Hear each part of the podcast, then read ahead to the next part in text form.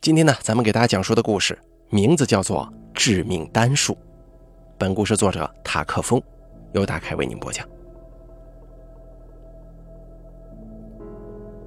二零一九年十月十二日晚上八点钟，下班在家的我接到一名女患者的电话：“救救我，张医师，救救我呗！”这是蒋艳妮的声音，我一下就听出来了。他今年二十七岁，在上海一个人租房住，工作像是什么接散单的插画师。江女士，出什么事情了吗？你又不舒服了？我担忧地问。既为他现在的情况担忧，也为自己惬意的居家时光是否被打乱而担忧。身为一名心理医生，一般情况下，像这种症状严重的患者，这么晚了打电话让你救他。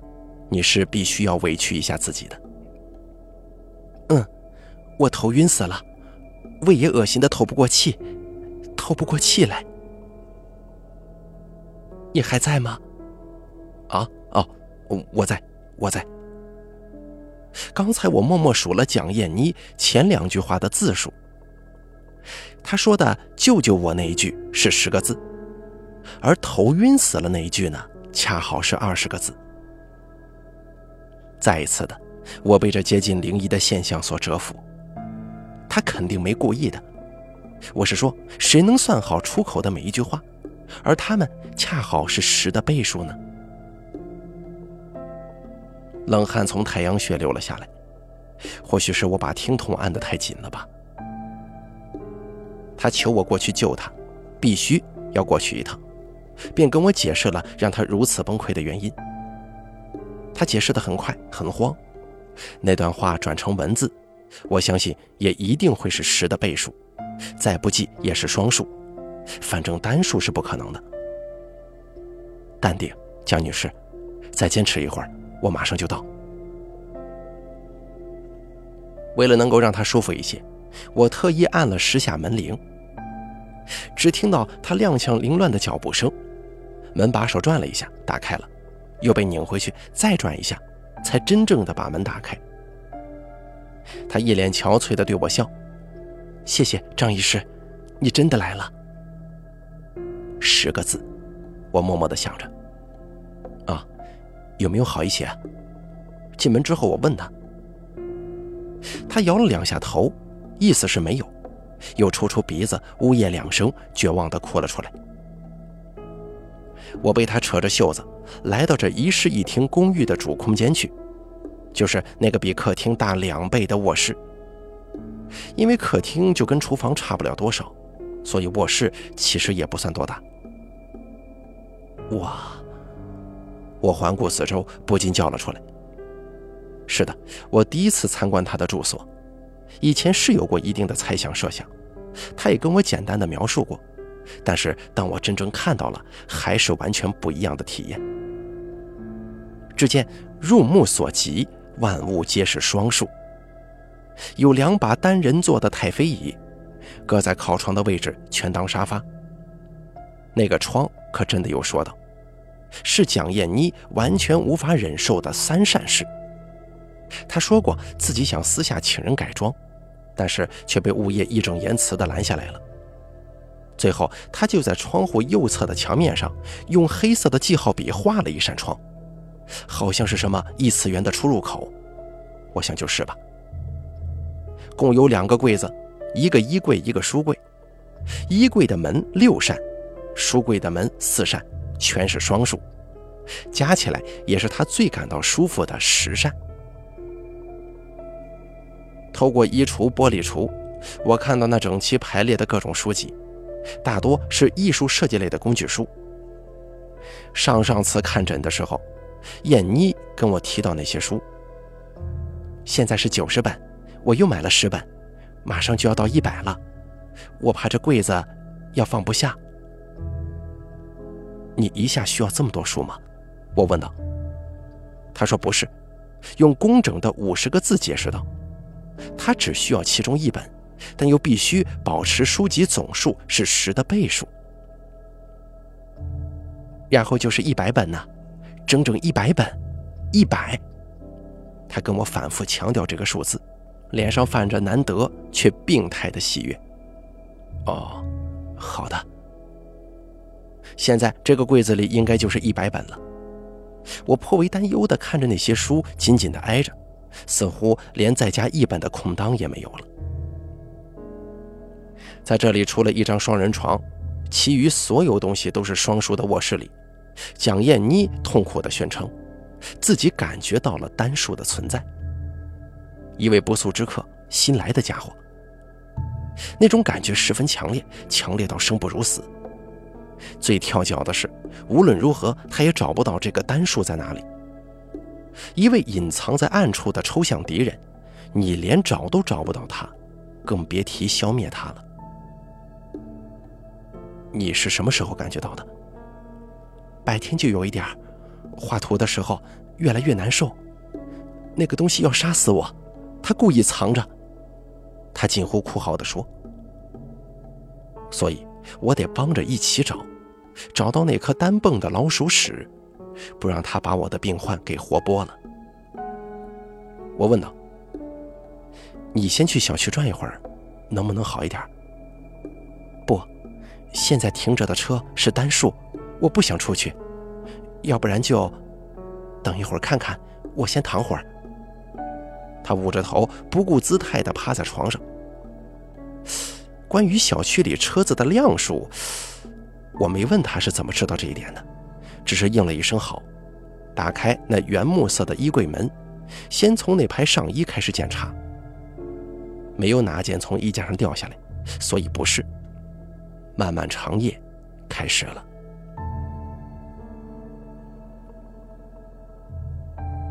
一八年七月份，我第一次见到蒋燕妮，她出现在我的诊所里。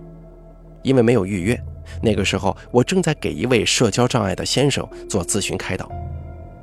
他直接想进屋，但是被我的助理给拦下来了。然后据助理说，他一直坐在门口的椅子上等，十分不安的样子，神经兮兮的到处扫视，看到哪儿停一下就颤抖的吸一口气，摇晃着头，闭上眼睛。最后，不社交先生准备走了。助理又一次从外边打来电话。那个姑娘正在揪头发呢。她在揪自己的头发吗？嗯，是的，揪得很猛，就像是给自己上刑一样。一撮头发下来，她就撕得呻吟一番。我的天哪！快让她进来。可是陈先生呢？他正好结束了，让那姑娘进来吧。然后蒋燕妮就进来了。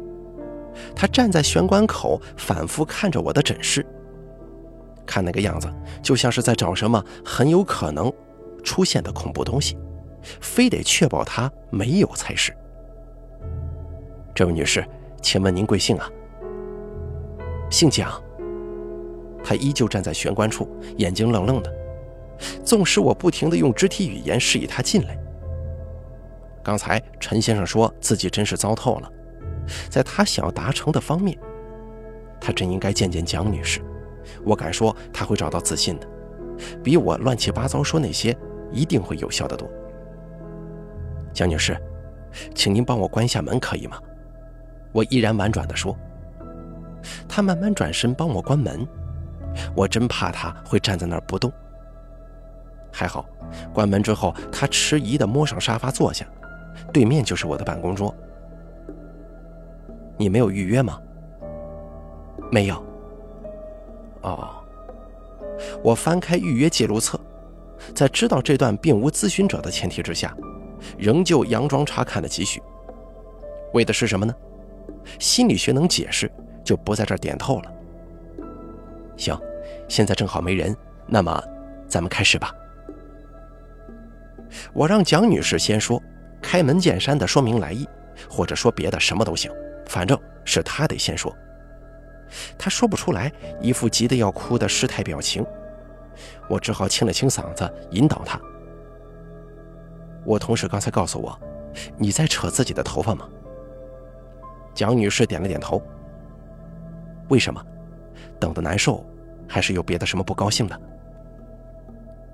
蒋女士摇了摇头。我理解是两个猜想都不对，确实如此。那你是？第一下是无意识揪的，我这个人一紧张就忍不住拽头发，就，就，就揪下来了。我成功抓住了重点。那后面呢？后面就停不下来了，运气差要扯上好久呢。如果不是，不是什么？单数。你说，如果不是单数，对的。你说的这个单数是双数单数的那个单数吗？蒋女士点头，摊开手，里面是被她揉成一团的自己的头发。这些去掉，才正好是双数。当时我自己觉得没能理解，不是对方没表述清楚，就是我这边听漏了什么。你你在说什么？什么双数单数的？我不是很理解。我恨单数。他没有回答我的问题，而是自顾自地说下去：“他们会吃掉我。”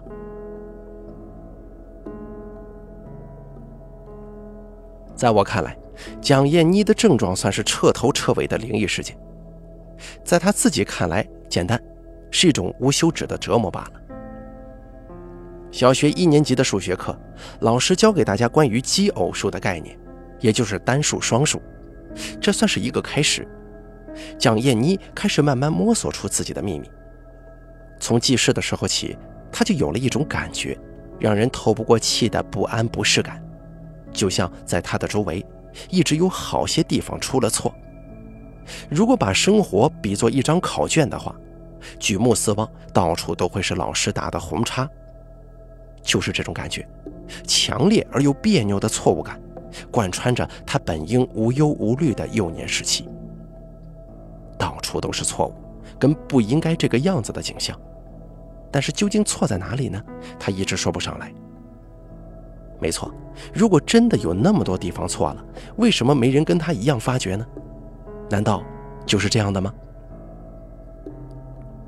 三岁的时候，蒋燕妮鼓起勇气，指着那个三座的沙发问妈妈：“哪里错了？”妈妈没有听懂，追问她要表达什么意思。还没等蒋燕妮憋出另一番措辞，妈妈就笑笑去忙自己的事儿了。那个沙发承载着所谓的错误。蒋燕妮三岁的时候，已经可以准确区分哪些意向是对的，哪些又是错的。虽仍旧说不清他们错在哪里，对的又对在哪里。他判断这些的标准很简单：对的东西让他心情愉悦，松了一口气的感觉；而错的东西则会让他不安起来，全身别扭。在一个错误尤为多的空间当中，他甚至会头晕、恶心，脑子里弥漫着酸涩的厌食感，萎靡不振。当然了，这些形容词都是他二十六岁的时候在诊所向我倾诉的。那节数学课过后的第四天，在随堂周考的试卷上，有一道图文选择题：哪一组士兵是奇数个？四个选项。分别对应四张图，每张图里都是一堆面无表情的玩具士兵竖在一块儿，戴着高帽子，举着枪。是 C。他只是粗略扫过那四张小图，心中就莫名有了答案。不是半秒钟全部数完了，而是觉得选项 C 不同于其他三个。对于一道单选的题目来说，一个选项不用于其他三个，那还有什么好说的呀？答案的确是 C，C 图的小兵人是奇数个。事后，蒋燕妮回头看那张考卷，当眼睛落在其余三张图上的时候，并没有什么特别的感觉。但是，只要在 C 图上聚焦视线，那再熟悉不过的恶心和别扭就会强烈起来。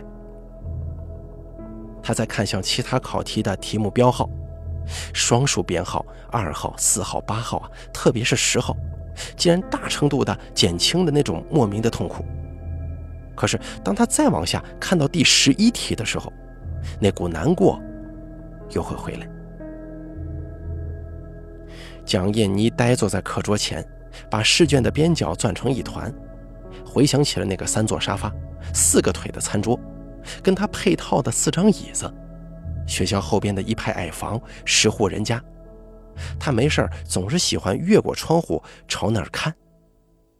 还有让他屡屡感觉焦躁的三岔口，是上学放学的必经之路。对老师奖励的五角星贴纸莫名痛恨。还有单数。他终于参透了那些错误的源头，关于自己的敌人是谁。可惜这番顿悟并没有什么正面效果。反之，蒋燕妮的生活从那以后，就随着情况的加剧，真正滑入了难以言说的深渊。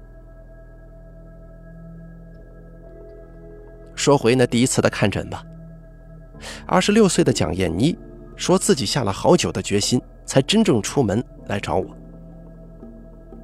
我不想这样继续下去了，我不想一辈子躲在屋子里。高中毕业之后，蒋燕妮因为怪症的加重，对于各种单数越发敏感。在父母的疯狂反对之下，还是决定放弃学业。家人的不理解促使他跑到上海打拼，独自一人强迫爸爸给他租了一间公寓，否则说要露宿街头。然后就找了一份插画设计的工作。作为一名还算优秀的美术生来说，从事这个确实是游刃有余。从第二年开始，他就可以自己支付房租了。八年来，蒋艳妮说自己出门的频率顶多一个月一次，去就是附近的超市大采购，买完下面一个月的生活必需品。这对他来说是折磨，赤赤裸裸的折磨，因为不像自己的公寓可以把单数的意向进行控制，营造出相对舒适而不让人难受的环境。如果在外头的话，你不可能指着一排货架尖叫着说什么“麦片只剩下三包了，而且还是三十三块”。所以，我的房东总是觉得我是宅女。那他的认为会对你造成困扰吗？不，我就是说这个事实而已。嗯，听了这么多，我捂住脑袋想了想。呃，所以说。你就是不能容忍生活中一切的单数，他们会让你难受，对吗？嗯，非常难受。哦，让你非常难受，而且严重影响到生活，随着年龄的增长，越来越不可收拾了，是吗？嗯，蒋燕妮哽咽着点头。我想不到该问他点什么，面对他也不再说话了。他神情急切地看着我，好像我不是心理医生，而是什么厉害的法师，拿出魔杖比划几下就能把一切问题都解决掉。他开始慢慢发抖，抖个不停。你现在难受吗？我快晕过去了。是，因为这间诊室里有，嗯，有很多。他喘起粗气。说自己已经试图屏蔽好久了。我可以做些什么让你好受一些吗？他指了指后面墙上的一排证书，摘下一个就行。那些证书都是我在心理医生协会或者什么地方得的奖，没办法，也是对得起那份荣耀吧。我决定把患者放在首位，二话不说就撕下一张下来。要再贴的话，肯定没之前规整了。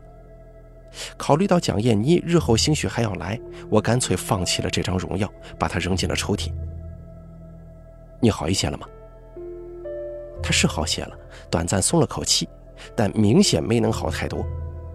我总不能为了他把什么都拆了吧？谢谢你啊！我不愿意承认自己对这个症状无能为力。单数、双数、整数什么的概念，分明是强迫症的症状吗？但蒋燕妮这个，她又不像是正常的强迫症。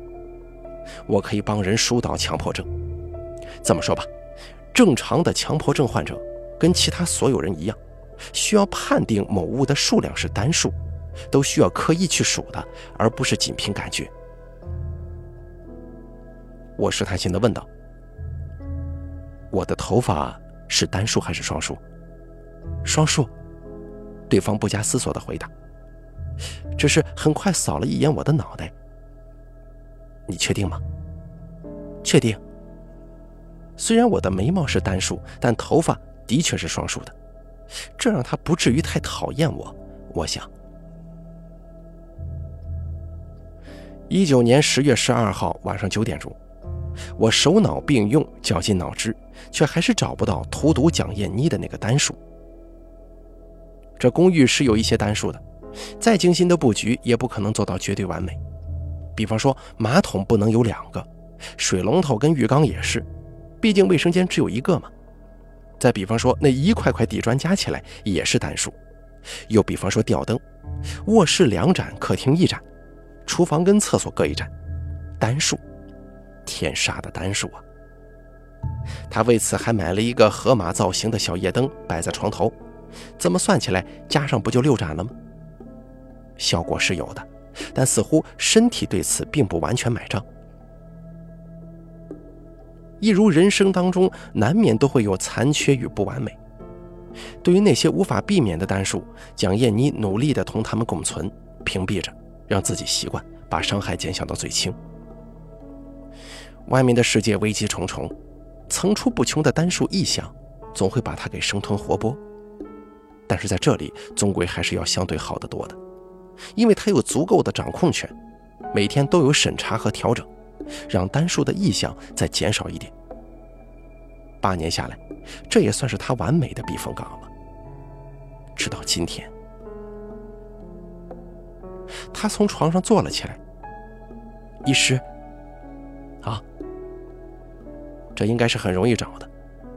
他说，因为痛苦太强烈了，有一种前所未有的撕裂感，就像公寓里的所有异象都落单了。他不相信一处很小的错误能够给自己造成如此强大的冲击。可是我找不到。天哪，这也太难了，就像是一道过于宏大的解谜题。我真的希望出题人能够给我一些提示，但很可惜啊，他正是不知道答案，自己快受不了了，才别无他法的把我叫了过来。等等，我现在要出一下门。蒋燕妮的意思是要到小区待一会儿，再不济也比现在的公寓里好。他叫我再帮忙找一会儿，实在不行就算了。可你不是难受吗？我如果找不到怎么办呢？搬家。他简约地告诉我方案，转动门把手。要不是他习惯性地转了两下，我也来不及追问那些问题。我只是突发奇想，只是心血来潮，觉得自己这么费事过来帮他，理应收取一些娱乐性的回报。我问道：“现在北极有多少企鹅？”蒋燕妮回过头来。北极没有企鹅。哦，对，我低了低头说道：“我的意思是南。我只知道他们是单数，只算目前在南极的企鹅。你要问的，应该就是这个吧？”他很不耐烦地应付我：“对对，还有，现在亚马逊丛林有多少棵树呢？”这像是难度大了一些。他处在玄关那个位置不动了，认真的掐着腰想了一会儿。是双数吧？只算成数的话。可是你要怎么划分亚马逊丛林的具体界限呢？我刁钻的问，并怀疑蒋燕妮甚至不清楚亚马逊属于哪几个国家。我不知道，医师。他像是不愿在这儿多待一秒了，强压着不快跟我解释。但你一说亚马逊丛林的树，我半点也不感到难受。仔细想想，还稍微缓解了一下现在的，懂吧？他还没等我再憋出什么，就抱歉地撇了撇嘴，穿着居家服跑出去了。外面天气挺好，估计小区停车也变成了双数。但我就是有些放心不下，琢磨着要不要跟出去啊？不了吧，大可不必。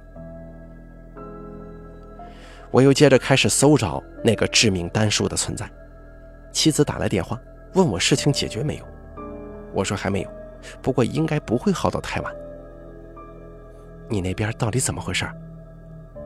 就是，呃，我试过了，根本解释不清楚啊。我十分尽职尽责地帮他找了很久，像只没头苍蝇，时不时地看一眼衣柜上的电子钟，已经十点十几分了。